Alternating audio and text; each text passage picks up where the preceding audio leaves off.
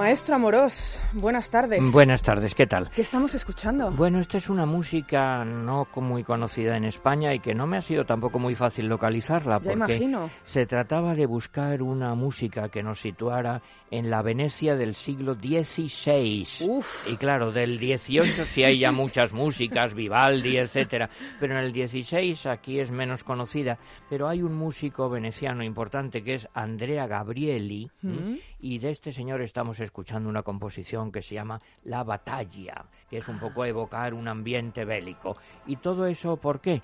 Eh, bueno, porque hoy vamos a hablar de un pintor, fíjate, yo he tenido siempre gran debilidad por él y yo creo que en España no se le suele dar la importancia tan enorme que tiene, que es Tiziano. Tiziano. Bueno, antes de nada, eh, tú dirás, pero estamos hablando de pintores españoles. Eso es lo que le iba a decir. Digo que llevamos ya unas cuantas semanas aprendiendo eh, pues del Greco, aprendiendo de Velázquez, de Zurbarán, eh, Murillo y ahora Claro. ¿por qué hablamos de Tiziano? Bueno, es que a Tiziano se le puede considerar casi español porque fue el pintor favorito de Carlos V y de Felipe II. Ah, Carlos V le nombró nada menos que pintor primero de la corona y le dio un título nobiliario de conde y lo retrata el famoso retrato que está en el Prado, eh, Carlos V ecuestre a caballo después de la batalla de Mulver. Y también retrató a Felipe II y a su bellísima esposa, a Isabel de Portugal. Y claro, como fue tan favorito de los reyes es- españoles, pues entonces tenemos una colección de Tizianos después de la de Venecia, donde él nació y vivió, la más importante del mundo, creo yo. Bueno, dentro de la pintura veneciana, que hay que decir que era discípulo de unos grandes pintores como Bellini, y Giorgione, y él es el maestro de los que vienen después, que son Tintoretto y Veronés. Estamos en Venecia, siglo XVI. Además hay que tener en cuenta, y no quiero alargarme, claro, que Venecia entonces era una república riquísima, y más de después del saco de Roma donde decae Roma y por el comercio con Oriente. Bueno, y lo que caracteriza a la pintura veneciana, sobre todo una idea básica que han de recordar ustedes. Florencia es el dibujo, Venecia el color. Es el color. La pintura basada en el color, lo cual la hace modernísima. Es el gran pintor de la pintura veneciana, colorista, también sensual, no digo sexual, sino sensual de todos los sentidos, de la riqueza, de la opulencia, y es también el pintor que retrata un poquito lo que significa la felicidad del renacimiento, ese humanismo, disfrutar de todas las cosas buenas de la vida, del espíritu y del cuerpo, las dos cosas juntas. Además, eh, como pintor, bueno, los pintores para los que son profesionales, Mm. le dan una importancia enorme a Tiziano. Yo creo que, en fin, la gente de tipo medio quizá no le da tanta. Yo me acuerdo, hay un caso que me parece muy, muy especial. Alguna vez te he hablado de un pintor español, murciano, fantástico, buenísimo, Ramón Gaya, Mm. que tiene en Murcia un museo, vamos, extraordinario. Pero este era un pintor pintor, no sé si me explico, un Sí. pintor obsesionado por la calidad pictórica. Y él decía que en toda la historia de la pintura solo había tres pintores, que eran Velázquez, ¿Ah? Tiziano y él mismo. Ah. Ya ves que la, la- la modestia no era su mayor virtud. Y luego añadía, bueno, quizá Rembrandt, Vermeer, fíjate el- al nivel en que estamos poniendo a Tiziano. Mm, También hay una cosa que es que Tiziano vivió mucho mucho tiempo, con lo cual es una vida muy larga, muy fecunda, muy feliz. Él vivía muy bien en Venecia, en fin, una vida eh, como alguien muy rico, pues eh, muy Sí, una vida muy considerado, acomodada. acomodado, y con músicos y con otros pintores y con escritores, muy considerado. No quiso ir a Roma, aunque le invitó el Papa, porque él allí estaba muy bien. Le llamaban, es curioso, el sol entre las estrellas que es un verso final de Dante, de la Divina Comedia del Paraíso. Pero además vivió muy largo, mucho tiempo, pintando, una vida profesional muy larga. Y supongo Lo- que con mucha evolución en la pintura. claro, es que eso le permite mm, avanzar siempre muchísimo. Eh, bueno, siempre como cosa básica, pues una pintura luminosa, se habla del azul de Tiziano, como el azul de Velázquez, también de los cielos, y también una pincelada muy suelta, y cada vez más suelta, lo cual lo hace muy moderno. También otra cosa muy importante, fijó el tipo de retrato renacentista que se pone de moda también pues con Tintoretto, con Veronés, con Rafael. El retrato renacentista mm, sobre todo es un retrato de medio cuerpo, de señores, de nobles, mm, de aristócratas, de papas. Es un retrato normalmente, mm, hay una tontería, pero que yo siempre lo subrayo, la gente no se suele dar cuenta. No es un retrato de frente, porque de frente, como si fuera hoy diríamos una fotografía, pues de frente no tiene perspectiva, no tiene gracia. Entonces lo que hacen siempre Tiziano y Rafael es adelantar un hombro con lo cual están en un semiescorzo. Y eso le da una perspectiva, un volumen, una riqueza mucho mayor, que es lo mismo que hace Velázquez. Al comienzo pinta a los reyes con los dos pies paralelos mirando hacia adelante y se da cuenta de que no, que es mucho mejor adelantar. un pie y así eso le da una perspectiva mucho más atractiva. Además de eso, pues eh, hizo Tiziano temas religiosos, temas eh, profanos y hay uno, si quieres, eh, yo como siempre voy a recomendar pues dos obras muy distintas. Hay una serie de obras de Tiziano que son mitológicas. Bueno, mitológicas porque para ellos eh, la mitología era el mundo clásico como algo vivo, permanente, eran los mitos permanentes. Si te acuerdas Velázquez igual, pues ve las hilanderas, los borrachos como algo que se repite, pero claro, Tiziano además con la sensualidad veneciana es el culto a la belleza, a la belleza también del cuerpo humano y claro, del cuerpo humano femenino.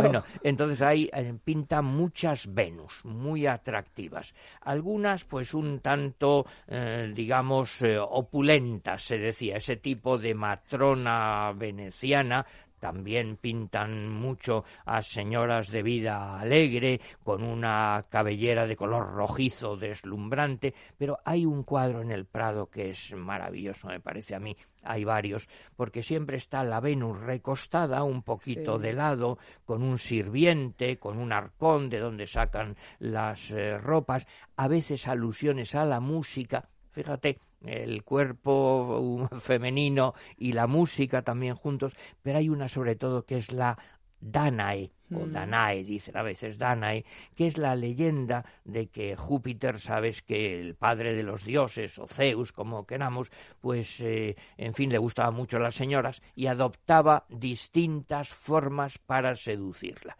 Entonces, ¿cómo pintó, cómo sedujo a Danae? Y cómo la pinta Tiziano, pues convirtiéndose Júpiter en una lluvia de oro.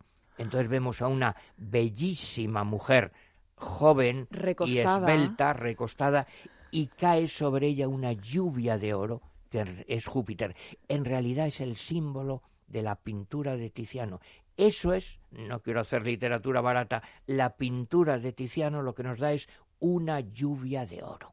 El ver lo dorado de la vida, las cosas brillantes, eh, bonitas. Bueno, también hay una leyenda, yo no sé si es verdad, lo he leído, no me lo invento, pero a mí me parece que está muy bien, sirve para entender la pintura de Tiziano, que en aquella época era habitual que los pintores, y después también se ha hecho, claro, preparen el lienzo con una pintura para no pintar directamente al óleo sobre el lienzo, le ponían una capa, normalmente una capa blanca, una capa de color neutro.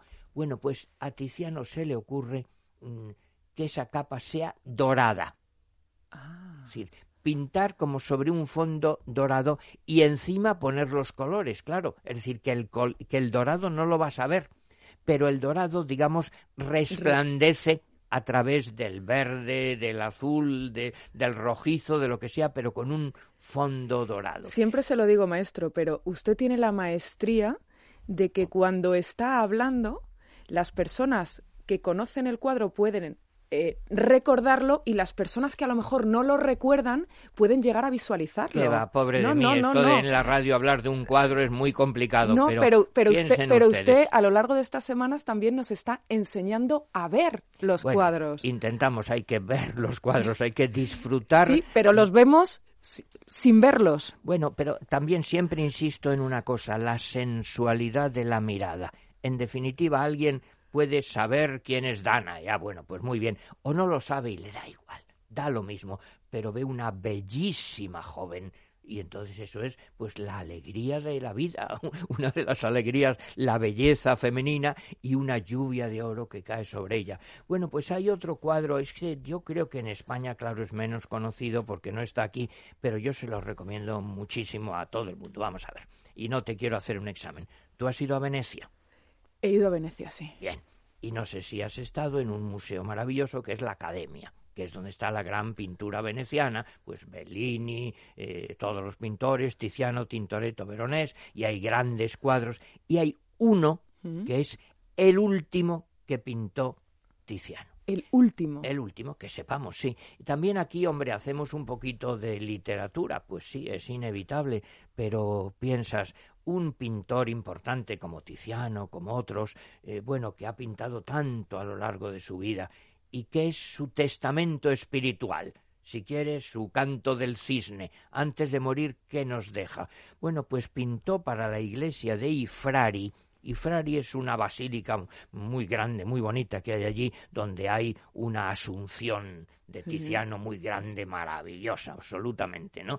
Bueno, pues para esa iglesia pintó y se peleó porque él quería y que le enterraran allí, se peleó con los frailes y pintó una piedad.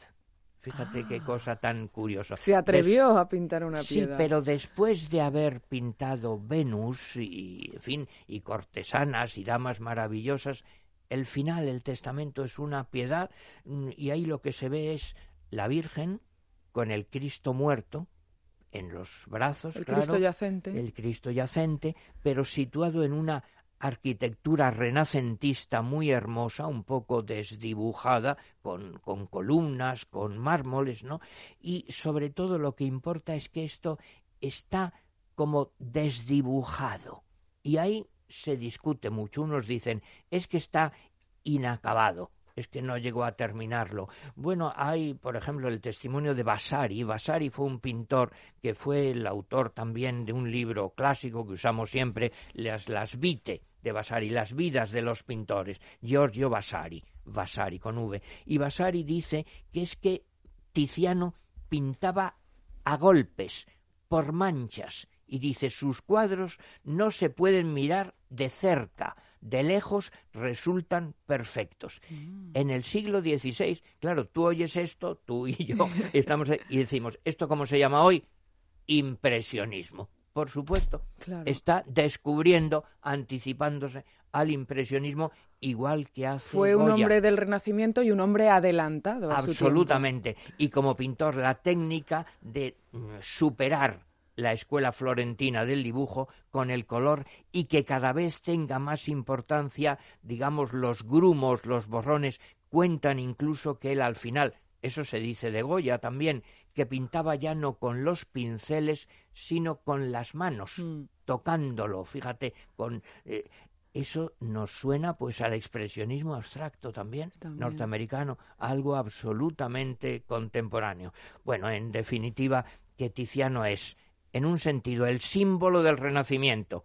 Carlos V, Felipe II, la belleza femenina, como pintor también un antecedente del impresionismo, de la gran pintura clásica de todos los tiempos.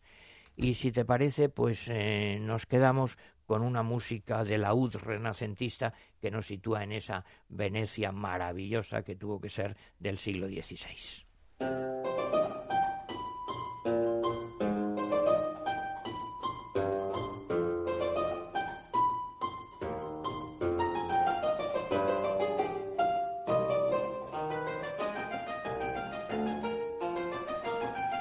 Nos hemos trasladado a muy atrás en el tiempo, al siglo XVI, para conocer a este magnífico pintor, a Tiziano. No sé qué nos deparará la semana que viene, pero bueno, esta de otro gran pintor, pero yo me acuerdo, leí un librito una vez, un libro italiano, que era una especie de ensayo, novela, Tiziano y Venecia, claro.